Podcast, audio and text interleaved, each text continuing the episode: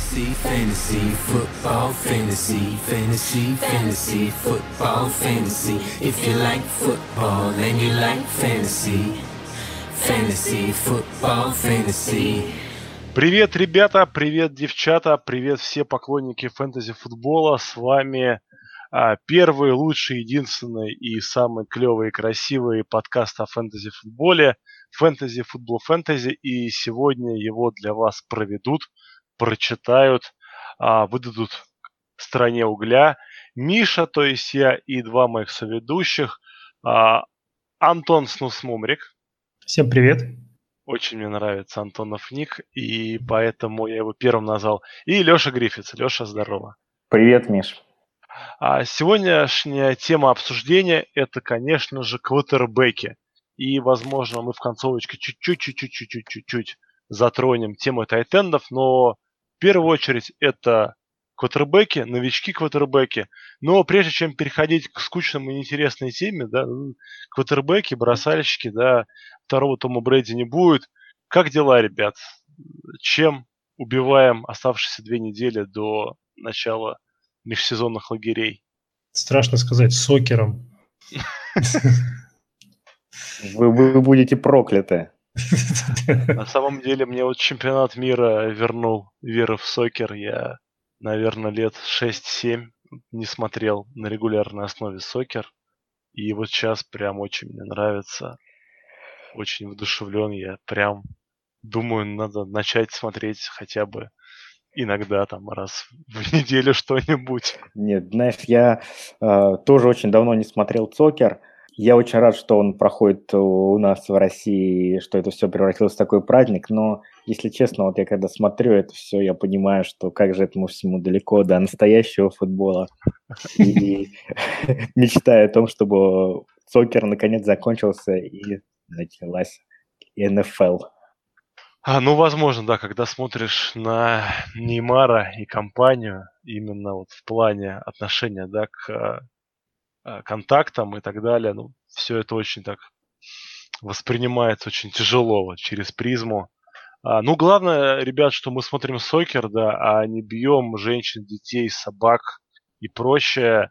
Сегодня появились просто какие-то совершенно монструозные новости, что лишен Маккой, а, основной бегущий Баффало, там человек, который отвечал, мне кажется, процентов за 80 фэнтези успехов этой команды, Э, его то ли подруга, то ли друг выложила в Инстаграм совершенно какие-то шокирующие кадры.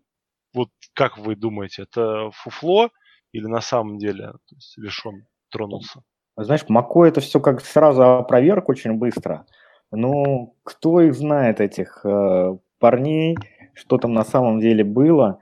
Э, меня тут больше всего беспокоит, э, как бы это все не вылилось в нового Эллиота. Если честно, мне очень не понравилась ситуация в прошлом году, когда э, все были подвешены э, вот этой ситуации. То кто-то его э, хотел задрафтовать поздно, кто-то его совсем не хотел драфтовать. В результате это все вылилось в такую тему, которая э, нарушила паритет да, в фэнтези. То есть тут было ясно, что либо кто-то потратив на него там три, пик третьего, четвертого раунда, либо получит супер преимущество в какой-то момент, а, либо наоборот э, продержит его весь сезон в ростере и ничего не получит. Ну, то есть э, это либо, либо одна команда сразу вылетала, либо получала э, не совсем корректное преимущество. Мне такие ситуации не нравятся. Ну, там еще надо сказать, что те фотографии, которые появились, они какие-то, на мой взгляд, довольно странные там вот эта вот девушка пострадавшая, которую якобы избил Маккой, у нее было, ну там, пост был, состоял из двух фотографий, на одной, соответственно, изуродованное лицо, а на второй девушка сидит на фоне, если я ничего не путаю, Лондон Бридж в Лондоне. Меня сразу вопрос, а где, собственно, это все произошло и, и как? Вообще все это, короче говоря, выглядит, к тому, веду к тому, что все выглядит довольно подозрительно и каким-то непонятным то ли пиаром чьим-то, то ли поклепом. Но если действительно он занимается такими вещами, то, конечно, я думаю, что лига это так просто не оставит, и товарищ может быть дисквалифицирован надолго. Но будем надеяться, что все, все в порядке будет с Макоем, и вообще, что это не он, и он не виноват. И это все какая-то шутка. Вообще, честно говоря, Антон, как он там Лондон Бридж-то разглядел за красотами, которые на переднем плане. Нет, там на самом деле кто-то скидывал э, ссылку на ее аккаунт в Инстаграме, и там было полное фото, и было, ну, мне ну показалось, что это не в, Штатах, по крайней мере. Ну ладно, это не имеет значения в любом случае. Мне на самом деле вот очень поддержу Лешу, вот лично для меня сезон 2017 года, вон тот, вот он прошел весь вот под эгидой Эзекиля Эллиота, я, получается, ну, вот в династиях там понятно, да, ты с этим спокойно миришься, то есть там как раз в династиях этот момент не ощущался совсем. А вот в одногодках я был в трех лигах, да, в трех я был или в двух. Ну, совершенно точно в двух я вот во всем этом участвовал, то есть в одной лиге я владел Эзекилем Эллетом, в другой лиге я владел его сменщиком. И я помню, что вот весь сезон вот это меня напрягало, да, то есть это как вот ты просыпаешься утром, и ты вот лезешь в Твиттер, ну, либо там кто-то лезет а, в Телеграм, да, на фэнтези-бота, и ты вот читаешь свежие новости. И причем, поскольку это юридический английский, да, вот был судебный, половина слов непонятно, то есть ты понимаешь, зикелелет, что-то там, что-то там. И ты вот, блин, тебе приходится лезть переводчик. На всякий, всякий, на всякий случай подниму Морриса с вейвера. Да, да, это, вот просто, это, это настолько вот сильно именно портило удовольствие от фэнтези-футбола, что я, честно говоря, очень надеюсь, что э, если Лишон Маккой виноват, вот, а я вполне это допускаю, да, потому что а, футбол это игра очень агрессивных мужчин, которые все на, там, не знаю, мега-тестостероне, да, у которых, ну, в принципе, очень быстро срывает башню. От это, больших денег. Ну, это даже, как бы, это даже вот признают э, российские игроки, да, в американский футбол, что вот в целом очень такой вид спорта, которым благоволит таким вот ребятам, потому что надо уметь быстро взорваться, быстро остыть. Вот, поэтому я вполне допускаю, что Лишон Макой мог, ну, что называется, шарики за ролики заехали, да. И в таком случае я просто надеюсь, что его забанят пожизненно, как Рэй Райса. И мы все будем помнить, что вот такой хороший игрок, который потом, ну, сошел с ума, да. То есть, как вот Брэндон Маршалл. Сошел с ума, тоже, да, бил свою жену, потом начал лечиться, и сейчас пропагандирует психическое здоровье он во всем мире, честь ему и хвала. То есть, и либо наоборот, выяснится, что все это как бы чья-то э, вредная инсинуация, это на самом деле владельцы Дешона Макоя, точнее не владельцы Дешона Макоя в династиях пытаются купить подешевле, и какая-то такая вот ужасная пиар-компания по очернению данного игрока. Ну, ну, ну, ты хочешь, чтобы это все побыстрее разрешилось? Да, я вот хочу, знаешь, вот, сожалению... как, вот, как пластырь, да, вот взяли да, и сорвали. Да. И это будет либо там дырень в нашем сердце, а о том, что такой хороший игрок выбыл, либо наоборот, это будет счастье и там цветочки. Ну вот, к сожалению, опыт подсказывает, что это будет, как всегда, очень-очень долго все. Да, да. Попробуй докажи, потом появится этот а, ресурс TMZ, да, там через два месяца выложит какое-то ужасное видео, которое заснято там соседом по личной клетке, как там, Макой отмывает руки от крови. Ну, ужасно все это. Будем надеяться, что все разрешится быстро. И, конечно же, если там постарав... всем пострадавшим здоровья. Неважно, кто пострадал, да, там, Макой, может, пострадал психически от того, что его так подставили, и ничего не было там, девушка, собака, дети. Ладно, идем к основной теме нашего сегодня, сегодняшнего подкаста, да, хватит про сокер, хватит про лишончика. А, переходим к новичкам, квотербекам. Как вообще, ребята, вам драфт-класс квотербеков? Если вы, конечно, готовы сейчас его оценивать как-то. Ну, сам драфт-класс э, довольно перспективный, на мой взгляд. Я вот, готовясь к подкасту, посмотрел, э, как, э, кого выбирали, ну, имею в виду квотербеков в предыдущих э, драфтах. И вот обратил внимание, например, что в 2013 году из всех квотербеков, которые были выбраны, на сегодняшний день не играет в лиге стартером никто. Да, ну, так просто любопытный факт. То есть все, все остальные там 12, 11, 14, везде есть стартеры, которые на сегодняшний день являются звездами, да, а в 2013 году вообще не было никого. Там в первом раунде был выбран И. Джей Мэнуэлл, во втором Джина Смит и так далее, Майк Гленнон. Э, и это все к тому, что бывают э, драфт-классы слабые, и мы об этом узнаем впоследствии. А бывают сильные. Мне кажется, что в этом году драфт-класс был достаточно сильным, интересным. Не все, уверен, что не все выстрелят, но кто-то будет зажигать в ближайшие лет 10-15 э, в лиге. Ну, мне кажется, этот драфт-класс очень интересным. В каком плане? Что тут нет э, четко выраженного лидера а, или там двух лидеров. Я думаю, что если вот каждый из нас составит рэнкинг квотербеков, для фэнтези, конечно, хотя, может быть, и для реального футбола, то он у нас окажется а, у всех абсолютно разный. То есть у каждого будет на первом месте какой-то свой, свой игрок, а, а, а, давай, а давай сделаем так. Вот давай назови одного игрока, который тебе нравится больше всего. И каждый мне, из нас назовет. Мне нравится Ламар Джексон больше всего. Так, Миша. Бекер Мейфилд. А мне Джош Розен. Ну вот, да. Тут прекрасно. Каждый может найти вот что-то для себя. То есть кому нравится а, апсайт, а апсайт дают бегунки, то, как, то есть как мне, а, тому понравится Ламар. А, кому нравится вот классический а, квотербек, который из пакета, да, распасовщик, тем Роузен. Кто ценит там точность больше всего, тому Мейфилд понравится. Ну, Дарнольд, он такая смесь, наверное, всего этого. Что-то такое непонятное. Сильная рука у Алина. То есть, ну, на любой вкус абсолютно есть э, квотербек в этом драфт-классе. Мне кажется, именно поэтому очень тяжело их оценивать, э, всех квотербеков.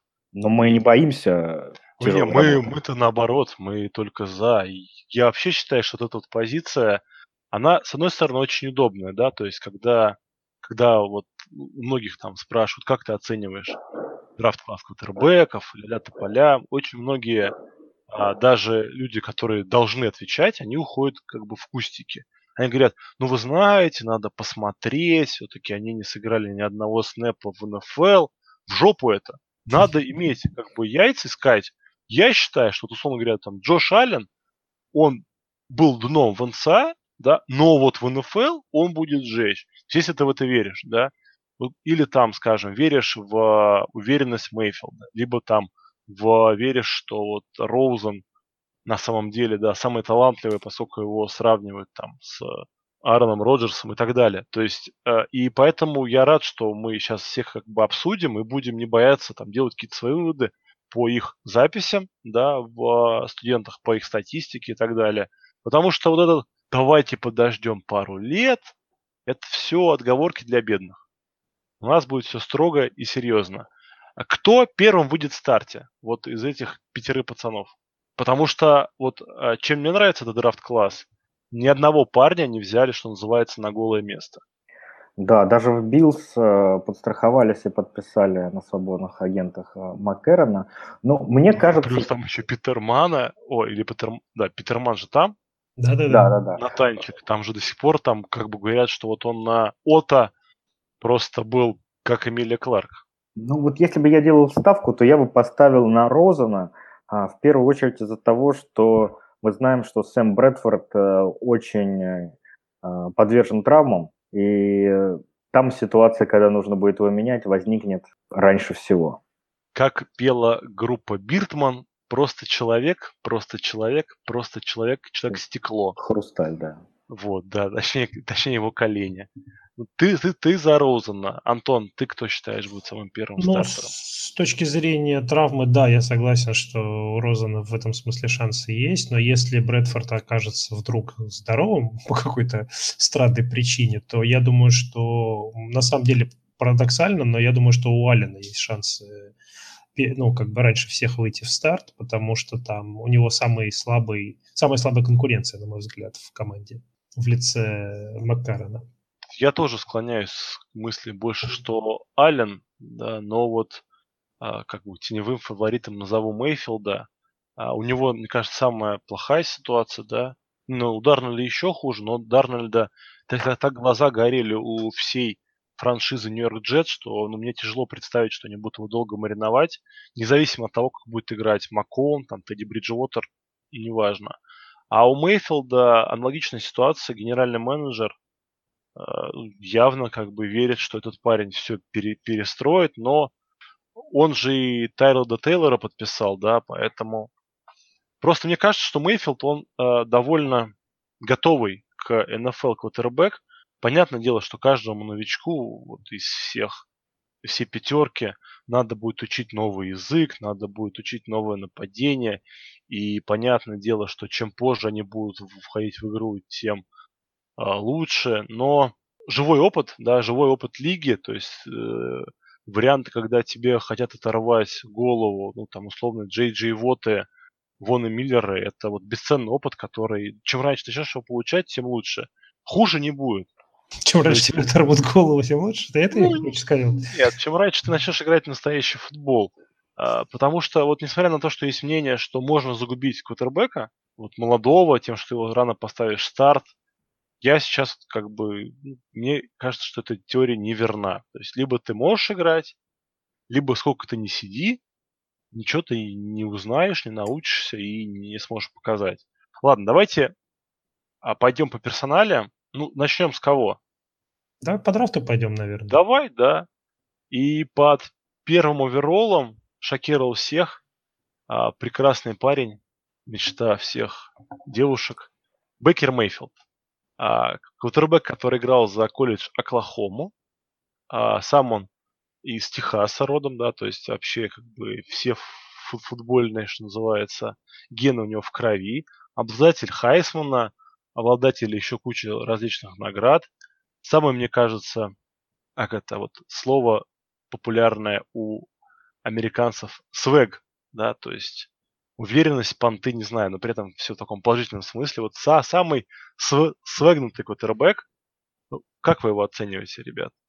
Ну, э, если позволите, я начну. Давай. Но прежде чем говорить о Мейфилде, как бы у нас фэнтези подкаст, поэтому, наверное, имеет смысл упомянуть, что в лигах-одногодках вряд ли кто бы то ни было из, кого, из тех, кого мы будем сегодня обсуждать, будет задрафтован. Я имею в виду стандартные лиги на 12 команд с короткой скамейкой. То есть, там, если говорить о династиях, то там уже другой расклад, естественно. А что касается Мейфилда, то его имеет смысл отметить в том плане, что он у нас самый возрастной из этой пятерки. Ему уже 23 года. День рождения у него в апреле Э, родился в 95 году, и отыграл он э, за колледж Оклахомы э, три года и показал весьма и весьма впечатляющие цифры. К примеру, в последний свой год, в 2017 году, он набрал больше 4,5 тысяч ярдов за 14 игр при среднем количестве ярдов за попытку в 11,5. То есть это весьма такие солидные цифры.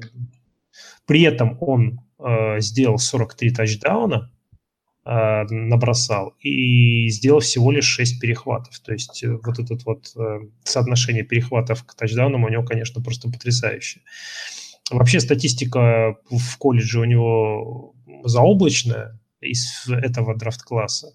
И когда он играл за Оклахому, насколько вот я выяснил, готовясь к подкасту, у многих специалистов были сомнения по поводу того, что последний год у него пройдет столь успешно, по той причине, что из команды в НФЛ ушли его основные цели в лице Диди Весбрука и двух раннеров Джо Миксона и Самаджа Пирайна.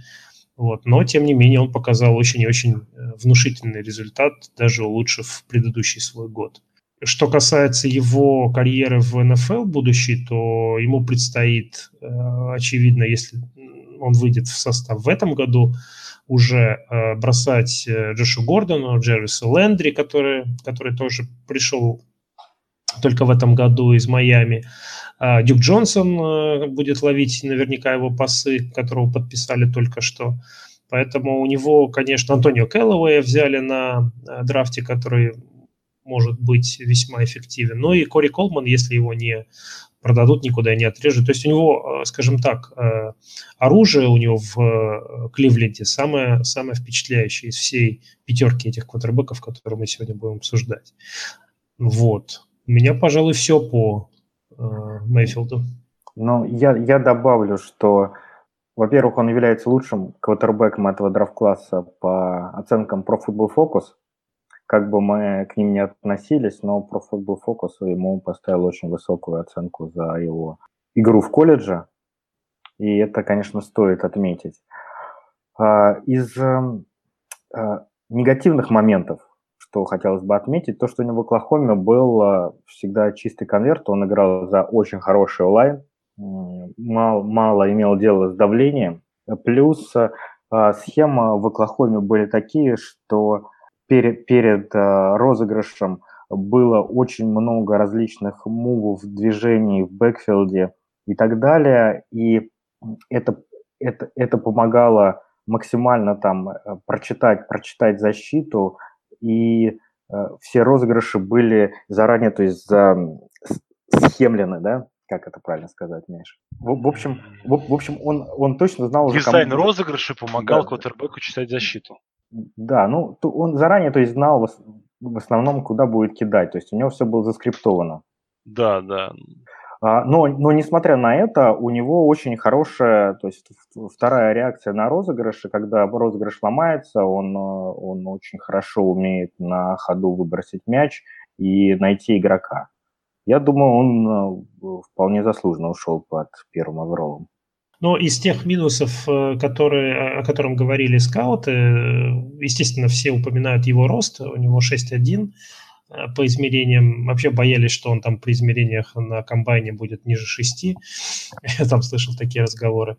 И по этой причине его постоянно сравнивают, причем диапазон сравнений у него от Джонни Манзела, который ушел в тот же Кливленд, до Рассела Уилсона и Дрю Бриза. Поэтому и, и он, естественно, во всех интервью открещивается от всех этих э, сравнений и говорит, что надо смотреть на игрока, а не думать, на кого он может быть похож. Но больше всего мне из-за его минусов в Кливленде, пожалуй, не нравится ситуация с э, главным тренером. Как только он там сменится, я думаю, что и у Мейфилда появится наиболее, ну, лучший шанс себя проявить. Ну, к сожалению, Антон все мои доводы просто с языка снимал. Я думал, ну сейчас, сейчас я скажу про Хью Джексона. Время шло. А, вот. Извини. Чем главный плюс э, у Бейкера это действительно его команда именно в плане кому бросать. Это очень важно. Есть кому бросать, есть кому выносить, поэтому тут главное, чтобы главный тренер не подвел. А в этом мы не уверены. И мне очень понравилось интервью Бейкера Мейфилда, где он говорил вещи очень созвучные с тому, что говорил а, совсем недавно Кайл Шенахан. А вот не то нашумевшее интервью Кайла Шенахана, который почему-то весь твиттер там а, об, обожающе обсуждал, а то, что в современной лиге, да, не так важна сила руки, как важна а, anticipation, да, то есть это как менее правильно а, предсказать, э, да, да, куда пробежать куда надо бросить. И вот важна вот эта быстрая скорость релиза мяча, чтение защиты. Это гораздо важнее, чем рука-пушка. То же самое сказал Мейфилд, говорит, вот это, это мои сильные стороны. Я хорошо чувствую, у меня хорошая химия с ресиверами всегда была. Вот и этим мне очень, очень нравится. Другой вопрос в том, что Хью Джексон, ну, он не выглядит как тренером, который будет играть в современный футбол. То есть, да, это, конечно, не совсем там ортодоксальный вынос, вынос, пас, вынос, вынос, пас, но, тем не менее, это вот попытка того, как играли 5-10 лет назад в футбол. Мне кажется, что Бейкер Мейфилд для этой роли не совсем подходит. То есть его э, роль, она должна быть другая. Он должен быть как Джаред Гофф, как, э, не побоюсь этого слова, Том Брейди, да, как вот, такого плана. То есть короткие, быстрые передачи, а, схематичные розыгрыши, то есть а, чекдауны, Алекс Смит, да, вот если хотите. Вот тоже хороший пример. И вот, вот в этой области, мне кажется, Бейкер Мэйфилд будет очень хорош. Но поскольку мы это не знаем, тень Джексмана, она, конечно, давлеет над нами. Но что поделать. А, идем дальше. Дальше был выбран а, Сэм Дарнольд. Это квотербек Нью-Йорк Джетс. Реактивные не скрывали, что хотели двух игроков на этом драфте. А, первого звали Бекер Мейфилд, второго звали Сэм Дарнольд. И при этом такой был момент, что команда не могла определиться, кого ей хочется больше, да, то есть часть персонала клуба были за Мейфилда, часть за Дарнольда. Соответственно, они между собой как-то ну, там, ругались, напрягались, но в итоге вот за них Клинт решил, и они были рады. Такой момент, когда отсутствие выбора облегчает. Вот, ну что, давай, Леш, теперь с тебя начнем. Сэм Дарнольд, этот парень уже повыше, он 6,3. И помоложе. Да, и помоложе. А, он, если выйдет на первой неделе, то он, по-моему, будет самым молодым квотербеком, а вышедшим в старте в НФЛ. 21 год сейчас. Это причем ему 21 год будет до 2019 года. Да, он июньский Я... паренек. То есть Я по прошу... время драфта ему было 20 лет. Я прошу прощения, просто хотел добавить, что я прочитал где-то, что он на самом деле был самый молодой квотербек, э, выбранный на драфте за всю историю. Ему 20 лет было, да. Да, не знаю, сколько это соответствует действительности, но, видимо, так и есть.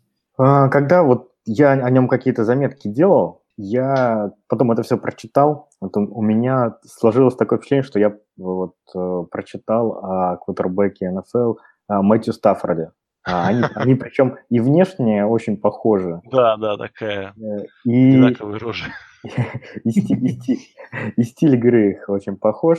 А, в USC он играл очень... Он такой громкий парень, хорошо командовал нападением. У него сильная рука, он такой плеймейкер как на пасе, так и на выносе, ногами может набрать. Зачастую у, у него когда ломаются розыгрыш, он тоже очень хорошо ориентируется на поле, а, уходит из-под давления. В общем, а, очень агрессивный парень, эта команда нравится, и он обладает хорошей рукой, который может выполнить практически а, любой бросок. Вот что из минусов у меня о нем помечено? Это он иногда не очень хорошо видит поле, и самое главное, а, у него присутствует некая недисциплинированность, и когда он делает броски, которые, которых не должен был делать. Это вот тоже очень похоже на Стаффорда, так, такой их общий грех. А, посмотрим, как это все в НФЛ реализуется. В Джетс, конечно, а, у него будет проблема, которой нет у Мейфилда, это ресиверы, как на позиции тайтенда в Джетс э, дыра, так и ресиверов, несмотря на то, что по-моему, сейчас больше в Джетс, чем в любом другом ростере НФЛ. Качество этих ресиверов оставляет желать э, лучшего. Это Робби Андерсон сейчас, сейчас считается первым ресивером Джетс. Плюс там Энунова после травмы. А, Прайорт ничего в прошлом году не показавший. В общем, сплошные знаки вопроса. Первый год парню будет сложный. Конечно, лучше бы его поберечь на скамейке, на мой взгляд. Ну, э, я только еще добавлю, что э, я когда смотрел э, все, или там слушал подкаст, или смотрел передачи перед драфтом, я помню, когда он же отказался бросать на комбайне, Дарнолд, и сказал, что он покажет все, всю свою мощь на своем продей. И когда происходил этот продей, э, там вот в Калифорнии, где он в колледже, в колледже учился, он, соответственно, настоял на том, чтобы, значит, бросать, несмотря на то, что там пошел дождь, и это всех очень сильно впечатлило. В общем, после всего этого продея Э, я помню, очень некоторые специалисты сказали, дамы и господа, York Giants are on the clock. То есть имелось в виду, что все, первый пик уже выбран. Кливленд определился с Дарнольдом, но как бы все увидели, это было не так, э, несмотря на то, что его действительно все, все буквально сватали под первым номером. Но судьба определила так, что он пойдет в, и будет играть в Нью-Йорк э, Джетс. Мне на самом деле, Леш, его группа принимающих э, не, не так пугает, как группа принимающих следующего кутер, э, кутербека, о котором мы будем говорить. То есть я хочу сказать, что и Робби Андерсон, и Анунва, и Террел Прайор, они хоть и не э, звезды первой величины в лиге, но, на мой взгляд, вся эта компания может, э, в принципе, адекватно Э, ловить, по крайней мере, хотя бы если даже двое из этой, из этой троицы хоть что-то будут показывать, уже будет квотербеку легче. А вот про Алина, про которого мы будем говорить дальше, вот там, по-моему, ситуация совсем труба. И я, ща, и я сейчас не о квотербеке Чикаго. А, мне Сэм Дарнольд как то, чтобы сильно нравится, но вот я вижу причину, которая может сделать его успешным.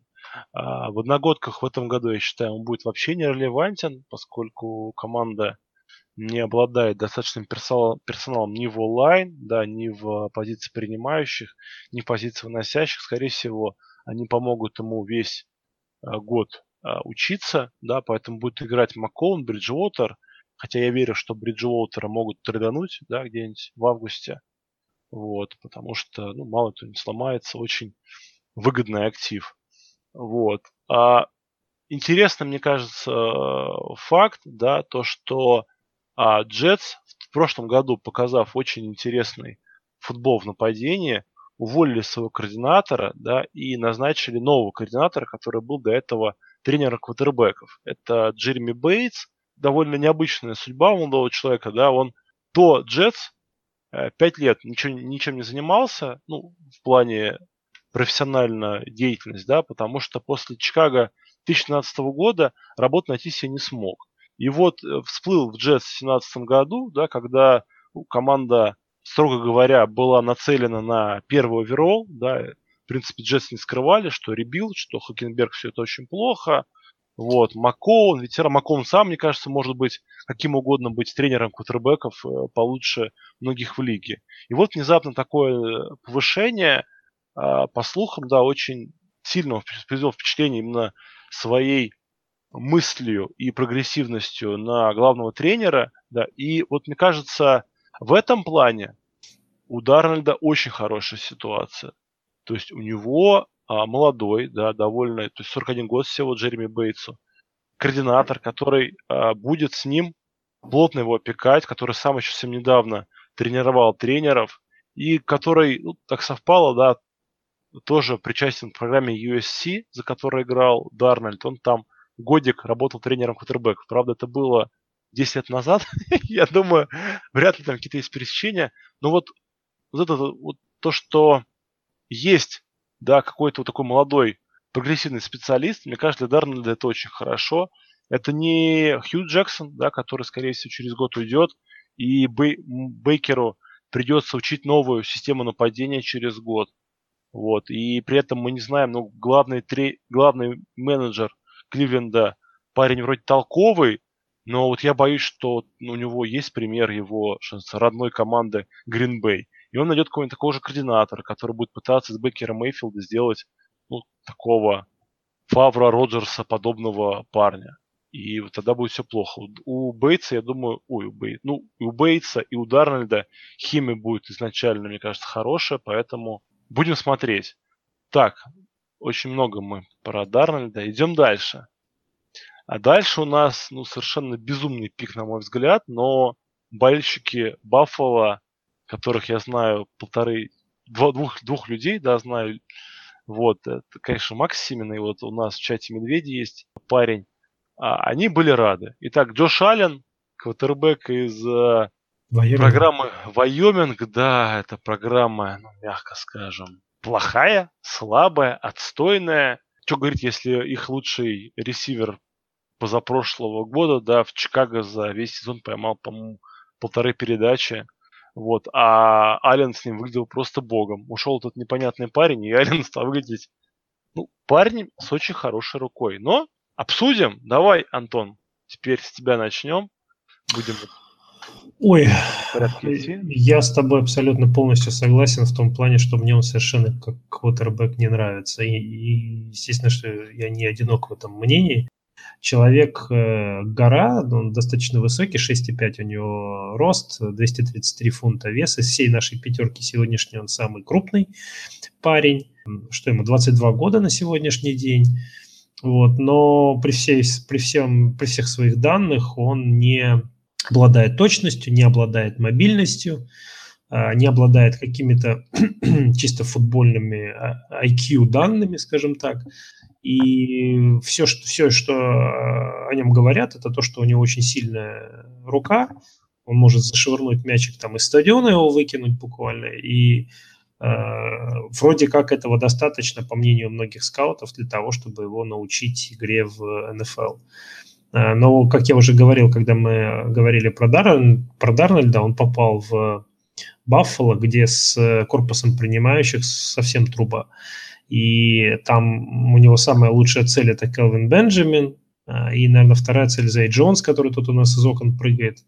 Э, поэтому мне совершенно не нравится то, что происходит в Баффало, и я слава богу, не болельщик этой франшизы, а если бы я им был, то я бы, наверное, сейчас сильно переживал за свою любимую команду. Плюс еще на фоне новостей Лешона Маккоя, который мы только что обсуждали, совсем все выглядит печально. Вот. Но, с другой стороны, рано делать выводы, пока парень не вышел на поле, пока он не начал играть, пока он не начал бросать. Может быть, действительно, чего-то мы все не замечаем, а вот те скауты, которые выбирали его под седьмым пиком, причем они же трейд, трейдились вверх, и был доступен еще Джош Роузен, и был доступен Ламар Джексон, но они все-таки выбрали Аллена. Но они его хотели, они его хотели, они этого не скрывали, это вот просто был какой-то визг, да, то есть там... Я вам готов объяснить, почему вот такое расхождение произошло между твиттер-сообществом и НФЛ в оценке Аллена.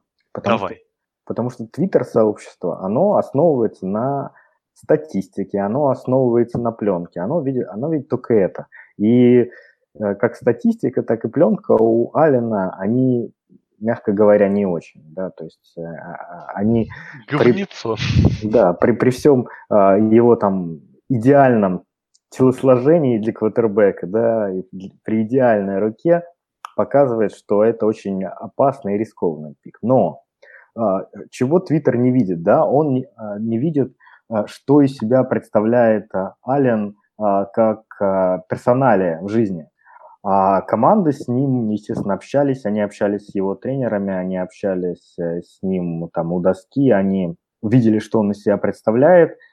И вот все, что оттуда доносилось, то есть это было не то, что положительными отзывами, это, это были просто, типа он просто поражал всех на интервью.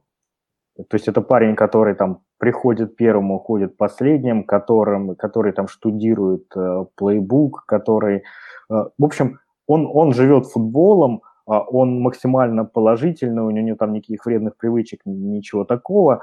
Э, и для НФЛ это важно, потому что а, они смотрят не только на то, что человек представляет из себя как игрок сейчас, но и то, как он может прогрессировать.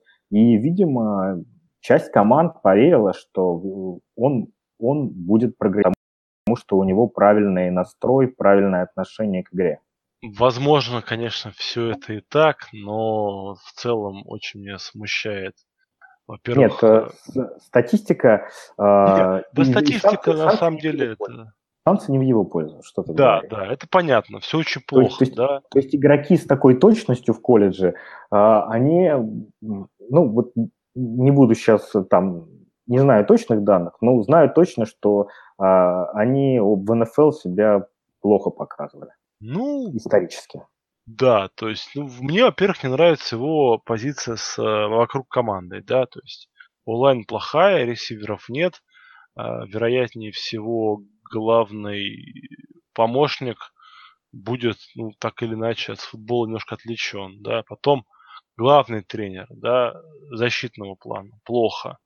А, координатор нападения, да, Брайан Дебл, ну, ничем себя как бы не, зв... не отметился, да, да, у, у мужика там пять колец за Супербоул, он там работал в Патриотах, а, был там помощником того, всего, вот, но, то есть, нигде особо не закрепился, да, то есть, вроде как уби, убил и Биличек что-то там поднабрался, там, у Волобами чуть подработал. Ну, я не верю, что этот парень вот сможет быть хорошим человеком, который будет растить Алина. Да, то есть вот и вся надежда на то, что Ален сам себя взрастит, ну, я в это очень слабо верю, да, то есть если бы можно было самого себя взрастить, ну, наверное, все это было по-другому. Тем более, что скажем, тренер квотербеков, да, который вместе с ним будет работать с Алленом, он вообще пришел из э, системы Энди Рида.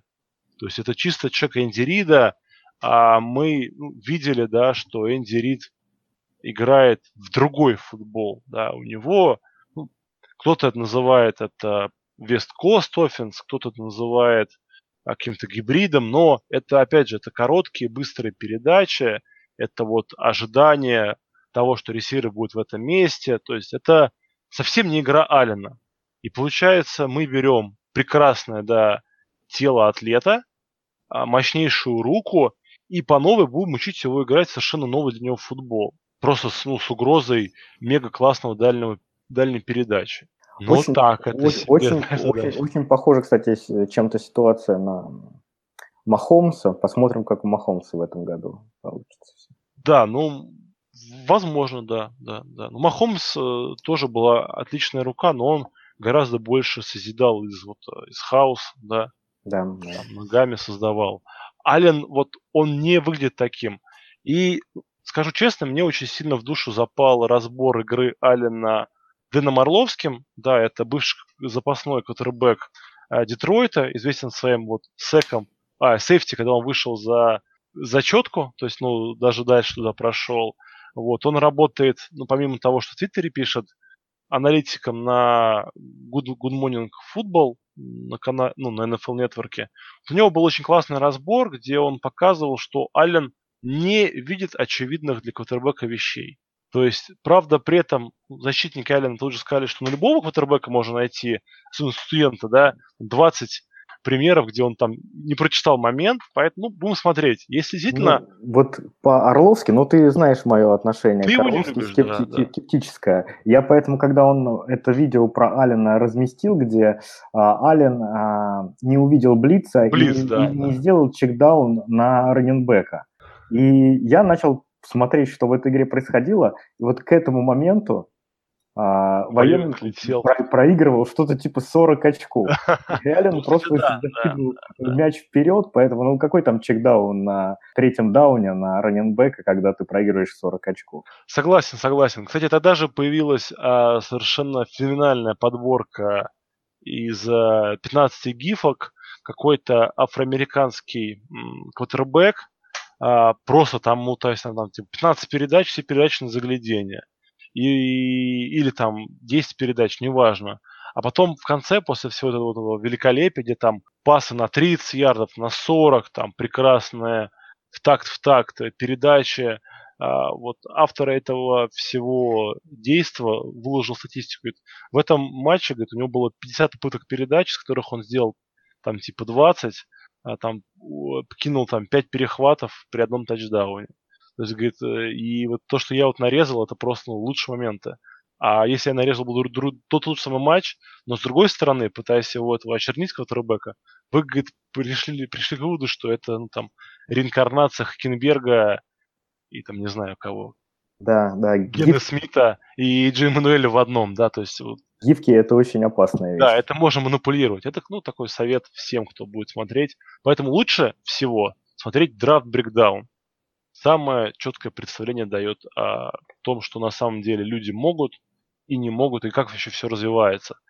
А можно я вас э, Да, спрошу? давай. Вот если бы Аллен попал не в Баффало, а, допустим, там в ту же Аризону или даже в Кливленд, мы бы к нему по-другому относились? И, то есть... э, Я думаю, к- нет. Я думаю, нет. Неважно, да? А, слишком много красных флагов в нем самом заложено. Я бы э, относился к нему по-другому, если бы он попал в э, команду с... Нью-Ингланд. Нет, нет. Ну, нет, я не верю, что Нью-Ингланд может зарастить нового кутербека. Вот с, с легитимным, а, хорошим тренерским штабом, который а, умеет использовать сильные стороны игроков. То есть, если бы я вот увидел, что Аллен с той рукой попал ну, в условную команду Ну, как Махомс, да, к Риду? да, ну да. Паш, я хочу сказать, Балтимор, ну не могу, потому что Балтимор тоже флаг вроде не, не развивает. Но по мне вот а, флакой Аллен вполне может быть. У него хорошая рука, да. Он вполне может, ну, возможно, выдать в своей карьере один классный плей-офф ран. Просто потому, что у него классная рука, и иногда все залетает. Это вот, по- помните год Кэма Ньютона, когда у него все проходило? Когда они в Ну. Супербол вышли? Вообще у человека все получалось. Он бросал там, не знаю, с левой пятки, заваливаясь э, головой в газон передачу, она летела на 40 ярдов, находила руки там условного Тори Смита, и он заносил тачдаун. Ты говоришь, как он это делает? Непонятно. Ну, это, кстати, это как вот у Дешона Вотсона в том году. Бро- бросает бомбу, Фуллер ловит, или кто там его ловил? Фуллер, по-моему, да. И тачдаун. 80 ярдов. О, ладно, давайте дальше идем. А Мгм. дальше идет мой личный, ну не любимчик, но человек, которого я очень сильно зауважал после новости о том, что Джош Розен, друзья, был выбран Аризоной. Но самое главное, Джош Розен – это первый официальный атеист в НФЛ в истории. Вы понимаете? Это первый официальный атеист в НФЛ. И я, то есть, когда я увидел эту новость, я был просто в шоке. Я был уверен, что ну, там, грубо говоря, там, ну, понятное дело, что Америка э, гораздо более верующая страна именно вот ну, в плане там, того, что они там все там Богу, ля поля. Вот, я написал знакомому американцу, я говорю, Мишаня, что, серьезно первый? Он говорит, да. Я говорю, почему? Он говорит, потому что очень многие партнеры по команде этого не поймут. То есть, говорит, а, проще признаться, что ты гей, чем признаться, что ты атеист. То есть ты можешь быть мусульманином, ты можешь быть, не знаю, католиком, ты можешь быть а, протестантом, кем угодно, православным, да, ну, опять же, геем, да, там, лесбиянкой, не знаю, транссексуалом, но если ты атеист, они, говорит, тебя просто не понимают. Потому что, говорит, у них там с детства э, доходит воспитание, что, типа, вот все хорошие ребята, они все верят в Бога. А если ты в Бога не веришь, причем неважно какого, да, то как бы ты какой-то не такой парень. И ну... поэтому Розану я буду вот прям вообще желать всяческих успехов. Я сейчас не пропагандирую атеизм, да, то есть, друзья, кто, не знаю, верующий, э, просто мне вот это вот, насколько мне это поразило, да, то есть это, не знаю, это как первая девочка будет, которая в НФЛ играть, а также я буду и Может быть, Миш, поэтому у него такой из колледжа был некий негативный Кон- Ну, конечно, конечно, понимаешь, у него же тоже, у него команда, там, от конечно, команде. Да. Ну, Потому тренер... Игрой-то он не заслужил этого тренеры, они вообще как бы, у них, как вот, э, который Кайзера, да, посырал из Нотр-Дама, у них там очень часто какие-то свои там собственные планы, э, они играют надолгую. Но то, что пар- партнеры явно, да, Кроузен, вот так, то есть он играет круто, там какие-то идут разговоры, что вы знаете, а вообще, говорит, он миллениал, да, то есть ему больше важен iPad и а, компьютерные игры. Э, на что Розин мне понравился, ответил, говорит, «Ну, то есть лучше, если бы я ездил бы пьяный на машине и курил траву. А, и убегал от ментов. Ну, это он такой Понятно, да, да. пассаж в сторону Беккера Мейфилд да, сделал, да, то есть как бы вам, говорит, что важно, как я к футболу отношусь или как я свободное время провожу? Ну, в общем, давайте про Розена, Леш. А, давай вкратце Ой. расскажу. А, это классический пакетный квотербек. У него очень хорошая механика – а, что редкость сейчас для спортсменов, которые из колледжа выходят. Он может э, абсолютно одинаково повторять свои броски, движения в конверте, очень хорошее чувство а, времени и ритма игры, а, отличная точность бросков, он двигается в пакете очень хорошо, то есть он чувствует давление, делает там шаг вперед и выполняет бросок. То есть он вообще то, о чем мечтает любой offensive координатор в НФЛ. А, его вот такой единственный, наверное, единственным минусом, который я вижу, ну, два минуса. Это первое, что а, он все-таки как раннер не, не очень хорош, проигрывает другим э, квотербекам этого ну, класса. Не бегающий, да. Не бегающий, да. Может, а, но, но не и, любит. И второй, что у него случаются какие-то вот чрезвычайная ситуация с бросками. То есть очень плохие решения из ничего. То есть, возможно, это концентрация или еще что-то. Ну, э, периодически у него такое вот проскакивает. То есть он, он, он как машина буквально доставляет мяч, и вдруг бац, и что-то произошло, и вообще в молоко, если не в, не в руки defensive э, бэков. Ну, э, такое, конечно, это, э, это у него случается редко, но, но метко. То есть не знаю, что тут сказать, насколько это у него останется все в НФЛ. Ну, вообще он такой действительно хороший, симпатичный парень, и э, как и внешне чисто напоминает Роджерса своим кривеньким носом, да, то есть это уже какое-то уважение к нему заставляет испытывать. Ну, он располагает к себе, у него внешность, да, вот именно такого хорошего на парня. То есть ну, там на самом деле сходство с Роджерсом, э, их даже больше. Во-первых, я смотрел, э, как они перед драфтом общались с Роджерсом. Они калифорнийские а, морды, Антох. Да, да, да. Мне кажется, вот два рижанина, они в США будут рижанинами. Они, да, они общались, и там э, Роджерс ему давал советы. Потом, когда начался драфт, э, и Розен начал падать, и, камера ловила его лицо, оно очень напоминало выражение лица Роджерса на его драфте. Да, да, кстати, да, да, да. И все тут же, ну, как бы американцы любят вот эти вот э, голливудские параллели. истории, параллели, да, да. да, они сразу же это подхватили. Э, хотя я видел его э, comparison в одном из скаутовых репортов с Мэттом Райаном. Почему-то его сравнивают. Ну, в смысле, почему-то он, наверное, там физически похожи, и стиль игры у них, возможно, похож. Вот, но мне на самом деле, конечно, Джош Розен очень нравится. Он э, начинал спортивную карьеру как э, игрок в теннис, насколько я знаю. Вообще он идет, э, он происходит из довольно богатой семьи, состоятельной. Э, в принципе, насколько я слышал, ему нет нужды зарабатывать деньги в спорте или где бы то ни было еще, если он так выберет. То есть у него достаточно состоятельные родители. Э, и семья вообще в принципе. И очень многие ставили под вопрос его мотивацию. То есть говорили о том, что парень может в любой момент сказать, ай, ну его все эти травмы, пойду я лучше там в гольф играть или в теннис. Э, и, кстати говоря, травмы – это один из его главных минусов, которые назывались. Он с теннисом-то завязал именно из-за травмы правой руки.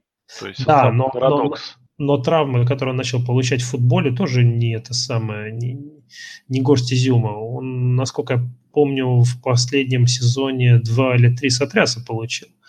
И это как раз то, что многие ставят в э, упрек. То есть многие говорят, что его может остановить вот эта вот э, стеклянность его.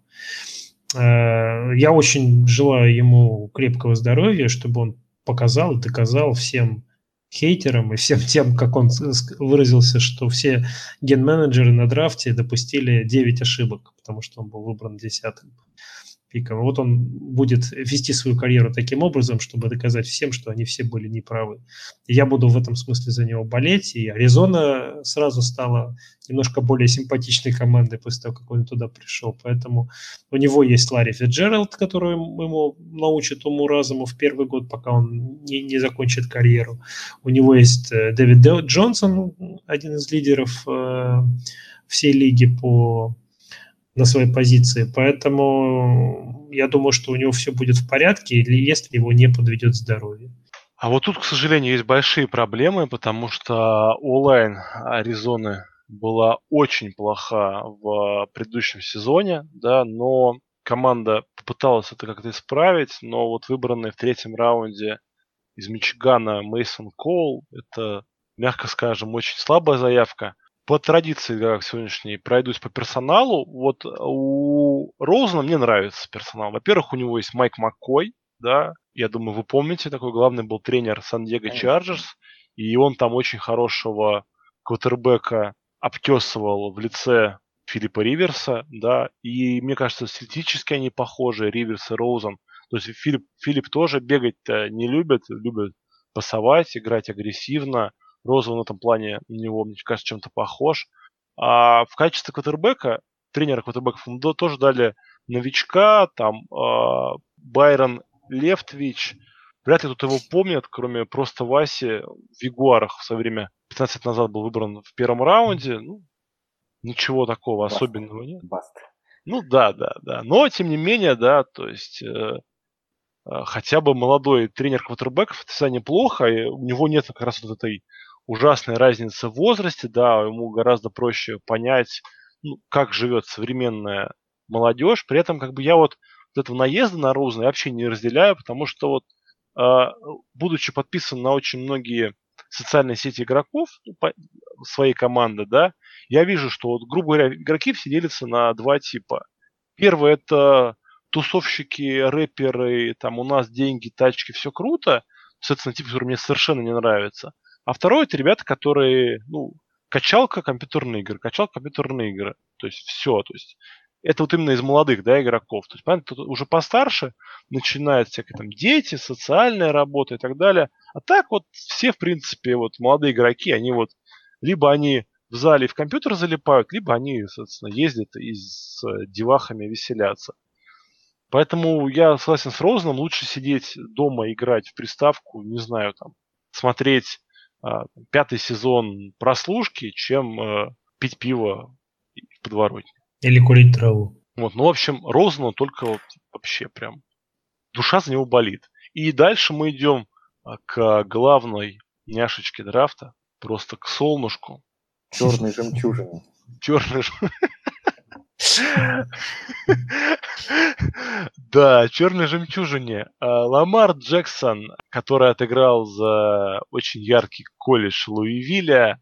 Хорошая была студенческая карьера, тоже Хайсмана выигрывал, правда, два года назад. А, был выбран в Балтимор 32-м пиком, да, под занавес, удар под, под дых Джо Флака.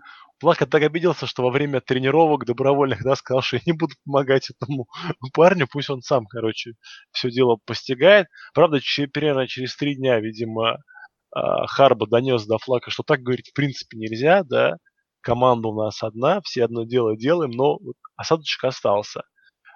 6 а, футов 3 дюйма, метр девяносто один Ламарчик, но при этом довольно худенький, да, даже 100 килограмм не весят, вот, но очень быстрый, подвижный. И, Леш, сейчас, по-моему, твоя очередь, да, про Ламарчика?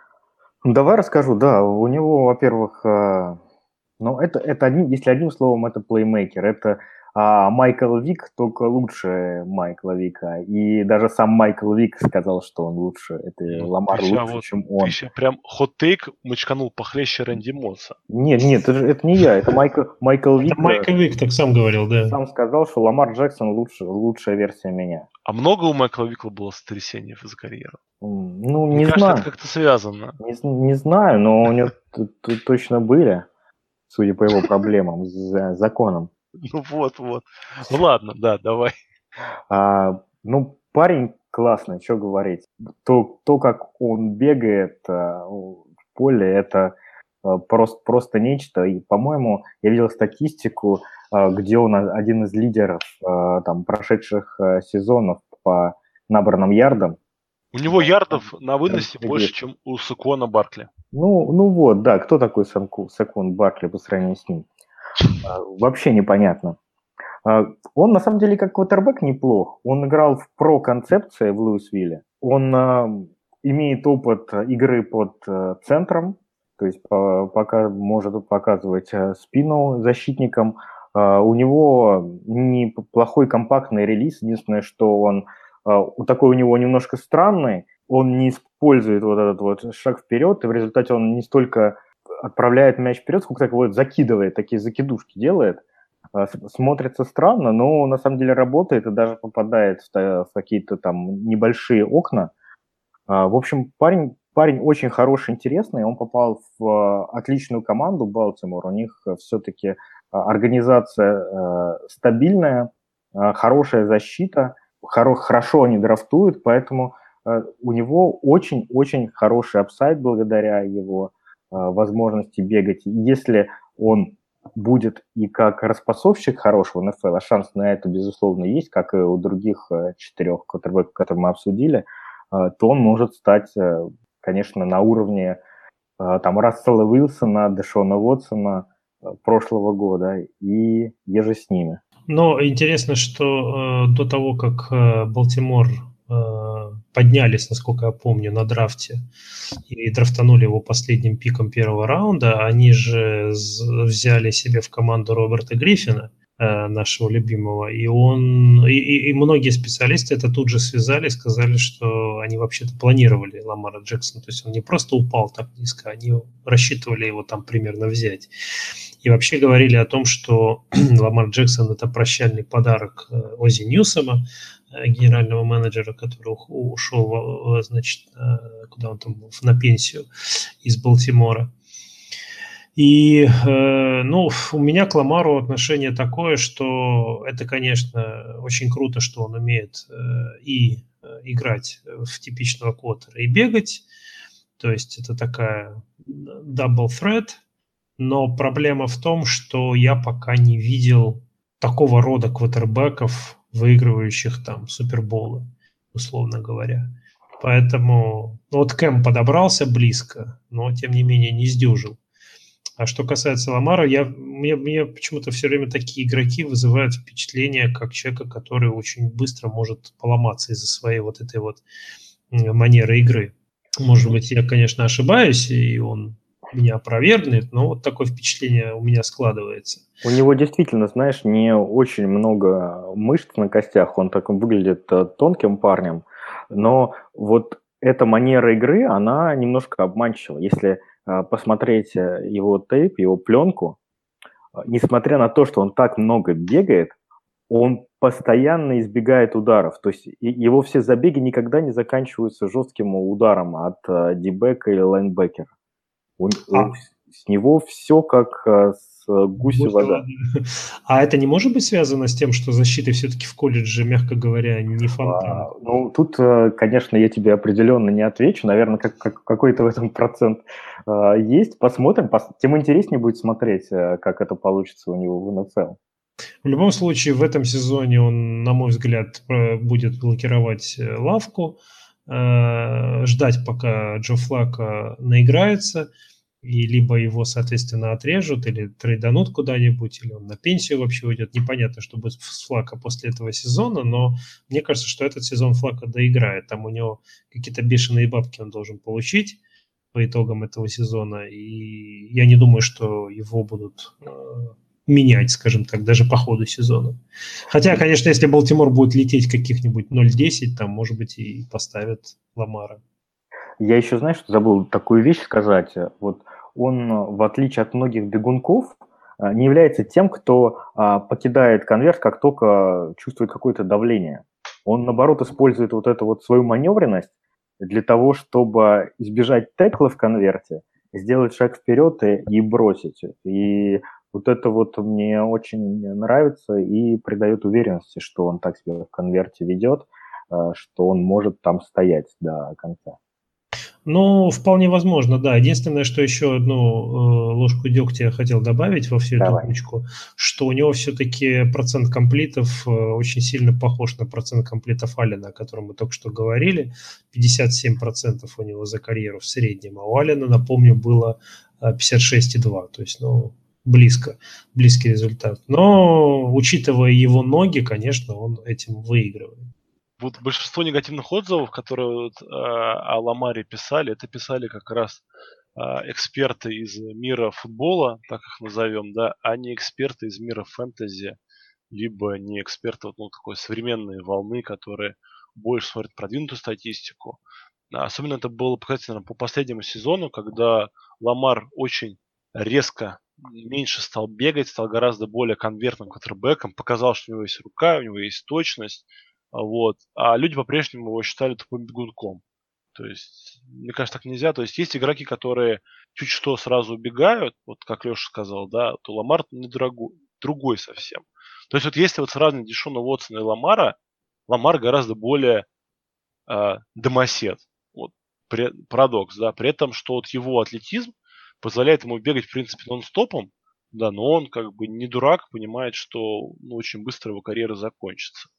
Вот. Поэтому и мне кажется, что Ламар Джексон в этом году выйдет в Балтиморе а, в роли квотербека. Главное, чтобы это вот была именно... То есть, чтобы Джон Харба, да, был готов его выпустить. То есть, вот, вот немножко я боюсь того, что вожжа, да, под хвост попадет, и они вот будут во флаг цепляться до последнего. Я думаю, что все парни эти выйдут на поле, просто кто-то больше, кто-то меньше. Да, ну... да, ну я вот очень надеюсь, что Ламар будет играть. Вот, игрок очень интересный. Там еще интересно, что они же в Балтиморе полностью поменяли корпус принимающих. И ну, неважно... Им, им особо менять-то не, нечего. То есть, знаешь, у них был ноль, стало... Ну, стал, а, стало, а стал вопросительный знак. Стал а стал Крэптри, что... да, да. Но Крэптри это хотя бы хороший игрок. Да, но один Крэптри это маловато, да, они же взяли ну, еще слушай, Джона Брауна из Аризоны. И... 49-х один Крэптри нормально тащил. Там как раз был бегающий квотербек. Ну, может быть. Ну, в любом случае, кто бы там ни был на позиции квотербека, им будет непонятно пока, сложно или просто играть. Переходим дальше. Дальше у нас внезапно врывается в чат э, не пик первого раунда, да, в наш разговор, врубается Мейсон Рудольф, про которого хочет рассказать нам Антон. А потом Леша ему ответит. Вот у нас такая прям домашняя заготовочка.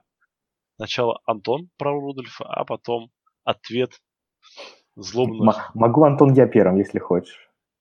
Ну давай, давай. Если честно, я э, не, не понимаю, что у нас в подкасте делает э, Мейсон Рудольф, э, поскольку, во-первых... У него э, классное имя. Э, это классное имя для кошки или для, для оленя. Рудольф. Для, да, олень, для оленя вообще отлично.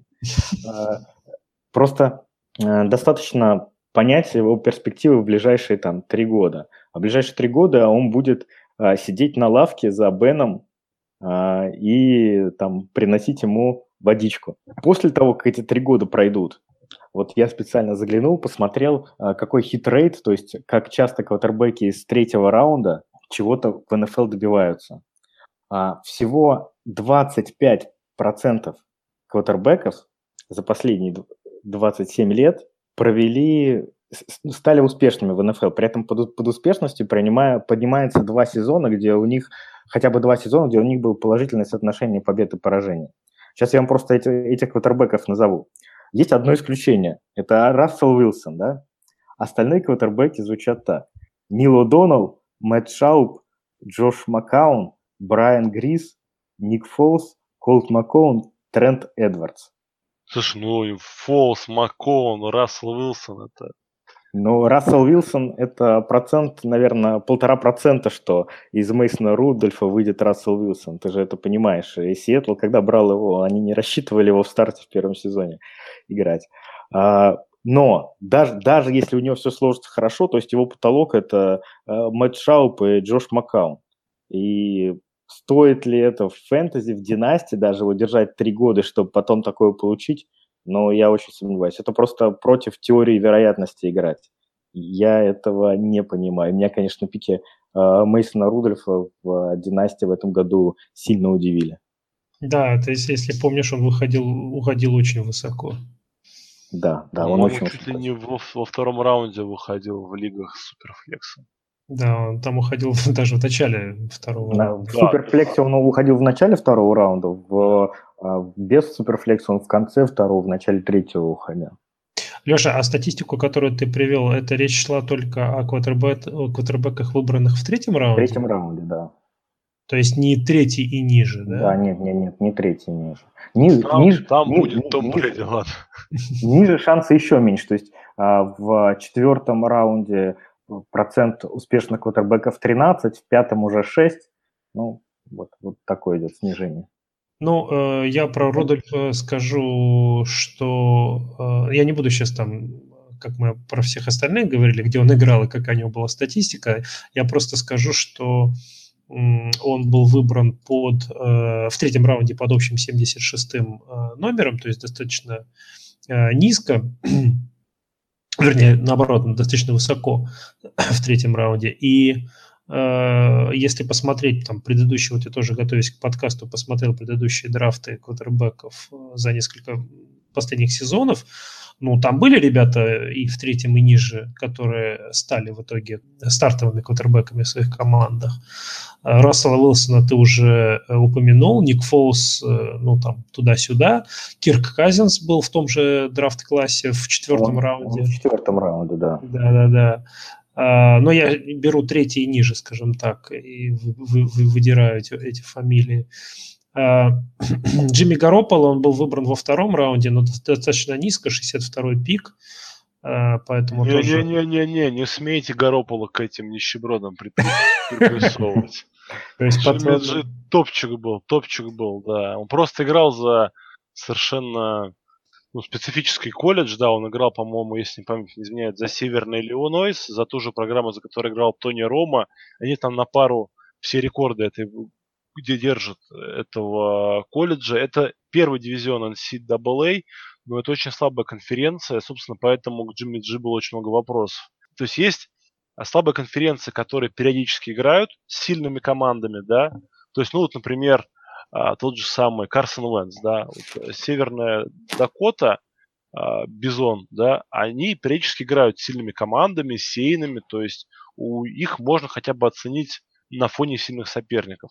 Северный Льюис программа немножко другого типа, да, они контракты против крутарей не заключают, да, играют, как бы варятся в своем котле, а у них дивизион довольно большой, поэтому приходится играть много внутридивизионных матчей. И вот на игры со всякими сильными программами не остается. Поэтому Джимми Джи, когда шел в лигу, у него была претензия такая, что никто не знал, каков он против реальной конкуренции. Да, поэтому он и упал. Так у него статистика и, главное, пленка. Ну, то есть в целом он всем нравился, но всех смущало его происхождение, да, родословно, если так можно выразиться. Вот. Теперь как бы на это вообще, в принципе, плюют, потому что Карсон Венс, да, всем все доказал. Сейчас мы видим, что и Аллена взяли из такого же, да и какой такого же. На фоне колледжа Карсона Венса Вайоминг еще более помойка. Поэтому нет. Ну, не, ну, кстати, Рассел Уилсон, кстати, упал в третий раунд только из-за своего роста.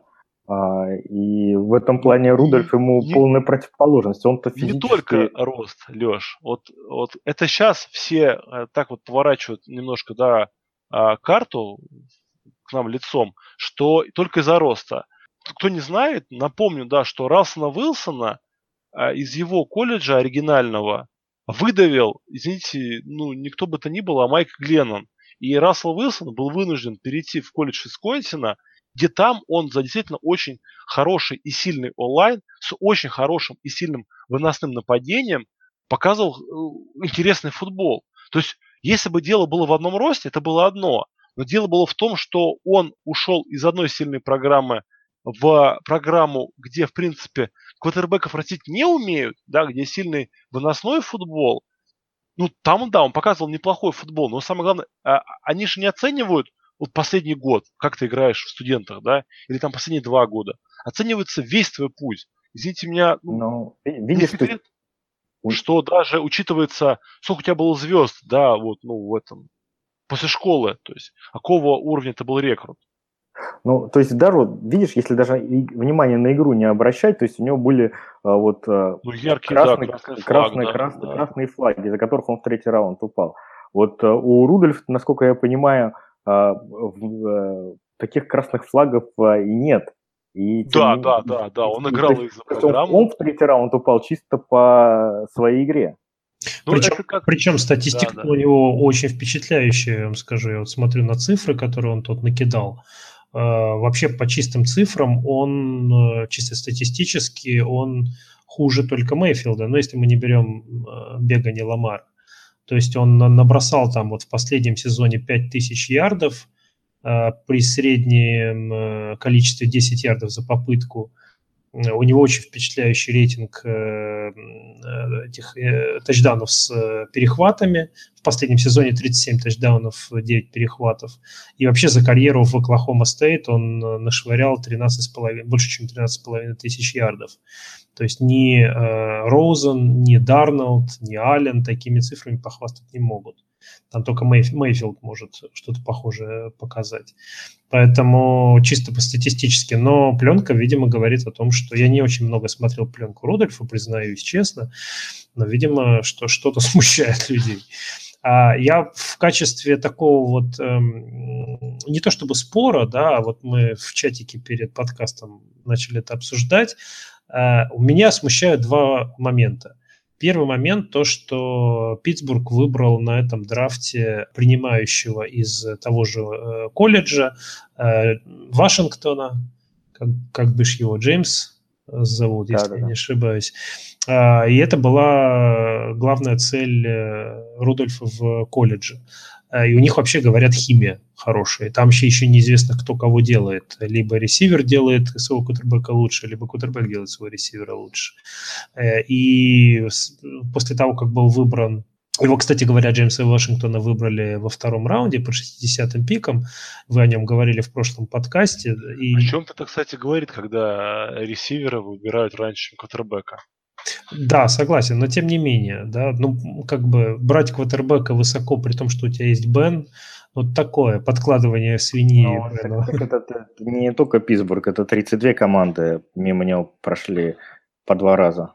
Согласен. Да, да. Согласен. Хвалить Даллас за то, что они выбрали Дака Прескота да, в четвертом раунде, это неправильно, потому что до этого три раунда они прошли мимо него.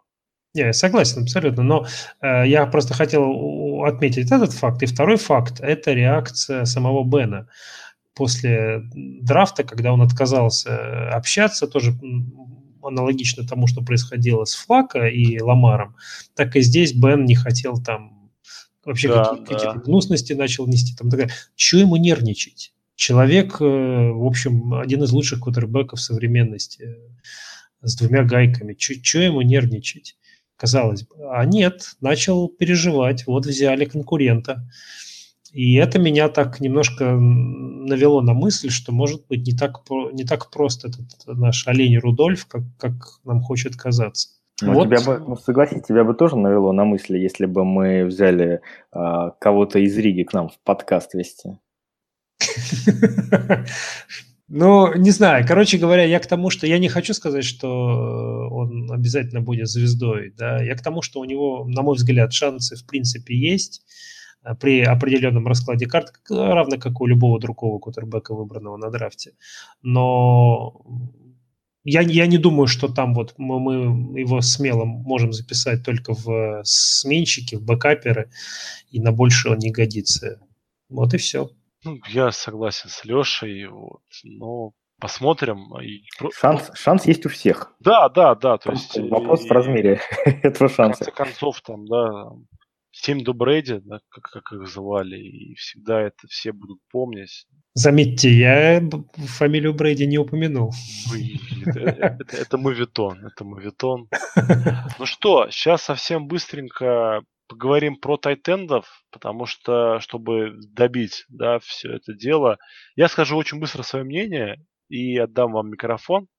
Я считаю, что ну, тайтенды новички это хуже них нет никого. То есть эта позиция очень тяжелая для обучения, потому что в колледже блокируют мало, в НФЛ очень многие тренеры почему-то решают, что обязательно должен тайтенд блокировать. Если тайтенд был в студентах хорош, очень часто он был просто самым доминирующим атлетическим игроком. В НФЛ это уже не работает. Маршруты они все бегают, мягко скажем, плохо. Поэтому я в новичков тайтендов не верю от слова совсем. То есть э, в одногодках это для меня однозначно сразу пас. Кем бы там он ни был, в какие бы он условия не попал, хоть к тому Брэди его запихни, я пройду мимо. Вот. Поэтому а для династии это все тоже это настолько все там, через 2-3 года, кто из них выкристаллизуется, кто не выкристаллизуется, у кого какие будут перспективы в плане э, тренеров, да, конкуренции и так далее. Кто сможет развиться, кто развиться не сможет. Ну, в общем, отстой по мне. Тайтенды вообще... Вообще позиция дурная для фэнтези. Буду стоять на своем всегда. Ты, ты абсолютно прав, что вот люди, которые в одногодках пройдут мимо тайтендов новичков, они об этом никогда не пожалеют абсолютно. Это будет очень правильное решение. Мне кажется, Я... хоть раз тайтенд новичок входил в топ э, ну, там, а как же Эван Инграм прошлый сезон? Хотя а, ну, далеко ладно. ходить не надо. А, вот, вот я, я, я как э, за Ингером в прошлом году следил э, за двумя тайтендами. Это э, Майк Гесики и Марк Эндрюс. Они потому что в колледже были очень хороши на пасе именно, на приеме мяча. И, но даже сейчас уже просто по обоим Э, страшные красные флаги, у Гесики, э, говорят, ОТА не заладились, то есть э, тренерский штаб между собой там переговаривается, что он вообще не понимает, что происходит на поле. То есть он очень далек от того, чтобы заиметь какую-то большую роль. А Марк Эндрюс попал в Балтимор, и он был выбран Балтимором вторым тайтендом после Хейдена Херста. А, тоже абсолютно непонятно, что там от этой связки ждать, кто, кто из них выстрелит, кто нет. Ну, вот в «Династии» я бы, кстати, предпочел Эндрюса позже, а, по соотношению цена-качество Хейдена Херста, мне кажется, у него upside выше. Даллас э, Годерт, ну, попал под Зака Эрца, тоже от него ни в, ни в династии, ни в одногодках чего-то ожидать не стоит. Э, до травмы Эрца он будет абсолютно не, нерелевантен. На этом я по тайтендам закончил. А, я абсолютно с вами, ребят, согласен. Единственное, с чем я не согласен, это с пассажем Миши по поводу того, что тайтенды для фэнтези не нужны. Мы так скоро вообще дойдем только до ресиверов и раненбеков. Но не, не, не об этом речь. Ребята, которые были выбраны на этом драфте действительно в одногодках нерелевантны, э, за исключением, возможно, только Гисеки, и то только по той причине, что у парня нету никакой конкуренции практически. Это из Майами который? Да, это в Майами. Ну, уже были отчеты из э, мини-лагеря, что все там очень грустно. Да, а, я слышал. Не, не может блокировать. А, очень довольна им команда, они ожидали совсем другого. И, и вот интересно, то есть вот как вообще оценивать, да, все эти разговоры про мини-лагерь. Сейчас будут большие лагеря. Кстати, всех поздравляю. А через 9 э, дней мы, мы сейчас записываем. Через 9 дней стартует совершенно точно лагерь у Медведей и, наверное, у Балтимора, потому что им играть игру Hall of Fame. Соответственно, через 12-13 дней стартуют у всех остальных лагеря. Вот. И как относиться к новостям, да, о том, что вот, там, условный Крис Годвин или там кого-нибудь назвать, там, Феерин, да, то, вот к этим новостям я всегда считал, что относиться надо очень скептически, потому что там будут различные там э, ресиверы седьмого раунда показывать чудеса ловли, вот именно, именно с тренировок, да, вот это все новости. И наоборот, вот любые негативные новости, которые просачиваются, это очень плохо потому что это значит, что настолько вот все, что это вылилось, что это очень такой плохой символ. И вот раз даже по мини-лагерю, по гисичке пошли такие разговоры, то это, ну, это очень настораживает. Хотя, возможно, это, конечно, такая вот гениальная пыль в глаза от Адама Гейза, и сейчас гисички а, второй Роб Гранковский окажется. Но ну, меня, меня на самом деле эти новости очень сильно расстроили, потому что я Гисеки взял в династии и очень сильно на него рассчитывал. Меня там команда очень нуждается в Тайтенде. И я очень переживаю. И мне очень понравился этот игрок, когда я смотрел пленку. Выглядел, он, он на, на самом деле, он на блоке-то и в колледже был не очень, мягко говоря. А вот э, что касается кетчи, у него там все в порядке с руками. И рост позволяет, и все остальное. Поэтому я на него буду очень сильно надеяться, что все эти м, плохие отзывы из колледжа, о, из э, ОТА окажутся э, неправильными, и он, и он заиграет. Но, наверное, на самом деле нам надо завязывать со всем этим делом, с тайтендами, с обсуждением, потому что действительно больше особо обсуждать, наверное, нечего. Вот, вот и здорово. Я рад, что у нас такое едино, единообразие, да, Единомыслие. Простите нас, что такой длинный подкаст получился. Мы хотели покороче, а получилось. Мне вот написали, что час десять это идеально. То есть где-то там в Питере люди бегают по лесам, не знаю, откуда в Питере лес, ну, наверное, парк какие-то. И вот их прям час десять идеально. Там. Вся ну, тренировка укладывается. Ну, мне кажется, мы уже час сорок. Возможно, да. Друзья, но тем не менее, подписывайтесь на нас обязательно. Вот прям вот подстар не знаю, есть у них приложение для телефонов, но есть, совершенно точно э, есть вот куда он сливает. А сливает он совершенно точно в Тунец. Тунец отлично везде ищется. Друзья, подписывайтесь. Пишите комментарии. Очень приятно читать как хвалебные. И мы понимаем, да, что неприятно читать, но очень надо иногда читать негативные комментарии, а, потому что иногда мы можем перепутать, да, Майкла Шула и Пэта Шурмура. Надеюсь, имена я у них правильно назвал. Но если что, а, главное, что первые две буквы совпадают в фамилии, значит, примерно туда мы бьем. Скоро уже совсем мы начнем рубрику приема ваших вопросов, ну, в каком-то варианте, да, посмотрим, возможно, будет это в виде каких-то дайджестов, э, возможно, в группе, возможно, в Телеграме. Благо, мощью мы обладаем везде, где хотим, можем поститься. Слушайте нас, рассказывайте нас друзьям и Играйте в фэнтези-футбол, будет все круто. Да, парни, со следующего выпуска мы начинаем говорить про ветеранов, так что слушайте обязательно. Это не какие-то там сопливые новички, это настоящие будут мужики. Все, всем удачи. Fantasy, fantasy, football, fantasy, fantasy, fantasy, football, fantasy. If you like football and you like fantasy, fantasy, football, fantasy.